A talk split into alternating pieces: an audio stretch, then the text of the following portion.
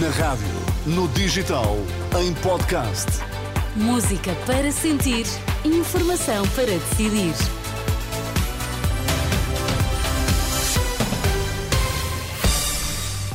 Aí estão as notícias das quatro, agora com a edição de Miguel Coelho. Boa tarde, Miguel. Olá, Sónia, boa o tarde. que temos em destaque? Caso das gêmeas, partidos pedem mais esclarecimentos eh, depois da confirmação de que a primeira consulta no Santa Maria foi eh, marcada a pedido da Secretaria de Estado da Saúde. O governo português considera ter sido um dia histórico, este o do acordo na Conferência do Clima. Informação para decidir na Renascença com Miguel Coelho. A iniciativa liberal acusa o Partido Socialista de tentar impedir a descoberta da verdade no caso das gêmeas luso-brasileiras, depois de a auditoria ao Hospital de Santa Maria ter concluído que a primeira consulta foi marcada a pedido da Secretaria de Estado da Saúde. Rui Rocha diz que Lacerda Salles não pode continuar em silêncio. Demonstrado que esse tratamento de favor existiu e está também percebida, digo eu, a razão que levou o PS a chumbar um outro requerimento da Iniciativa Liberal, que foi um requerimento em que pedia a audição do Secretário de Estado da Saúde de então, Lacerda Salles, e da Ministra de então, Marta Temido, Ministra da Saúde. E chumbado que foi o requerimento com os motivos uh, pouco sensatos, uh, percebemos agora ainda mais uh, pelo PS, eu creio que agora é o próprio Lacerda Salles que tem todo o interesse em vir a público, uh, pelo meio que entender, uma entrevista, um contacto com um órgão de comunicação social, porque escudou-se até à data um, na, numa certa amnésia. Declarações do líder da Iniciativa Liberal aos jornalistas. Recorde-se, contudo, que já ontem Lacerda Salles falou numa entrevista à Renascença para garantir que eh, não foi ele quem marcou a consulta no SNS. Nenhum secretário de Estado, nem ninguém, tem poder para marcar uma consulta no Serviço Nacional de Saúde, nem para poder influenciar ou violar a consciência e a autonomia de um médico. E por isso eu não marquei essa consulta no Serviço Nacional de Saúde. O que é certo é que a Presidente do Conselho de Administração do Centro Hospitalar de que faz parte o Santa Maria foi hoje à Assembleia da República confirmar que a primeira consulta às gêmeas foi pedida pela Secretaria de Estado da Saúde.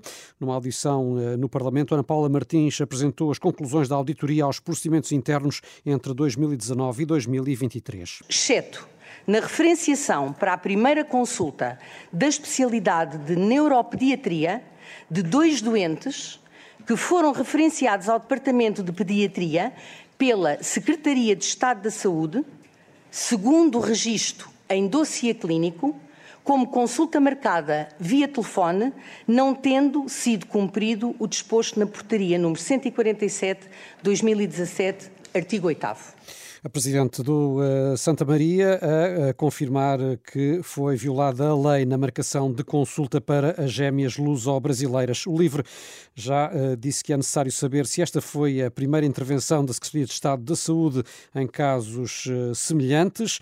Já o PCP pede que sejam dados mais esclarecimentos sobre o caso e o Chega quer ouvir no Parlamento os pais das gêmeas sobre as consultas e o tratamento que receberam no Hospital de Santa Maria.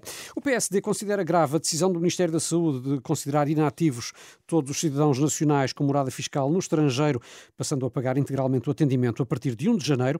Em comunicado, o Partido Social Democrata diz que esta decisão discrimina portugueses, considerando que aqueles que residem no estrangeiro eh, não podem ser tratados como portugueses de eh, segunda e eh, ser colocados até numa posição inferior aos estrangeiros residentes em Portugal. Num comunicado assinado pelo coordenador das comunidades portuguesas do PSD, José Cesário, é pedido ao governo que altere esta decisão. Um dia histórico, é desta forma que o governo português reage ao acordo alcançado na Conferência do Clima, que define o fim progressivo dos combustíveis fósseis até 2050.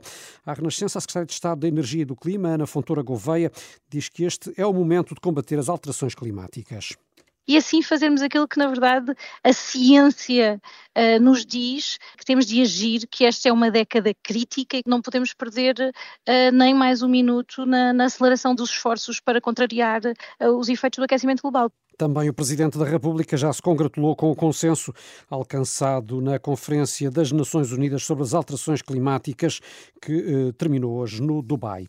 E a conhecida loja A Vida Portuguesa vai fechar portas na Baixa de Lisboa, Sónia, para dar lugar a um alojamento local. Criada há 17 anos, a loja vai encerrar no final da primavera.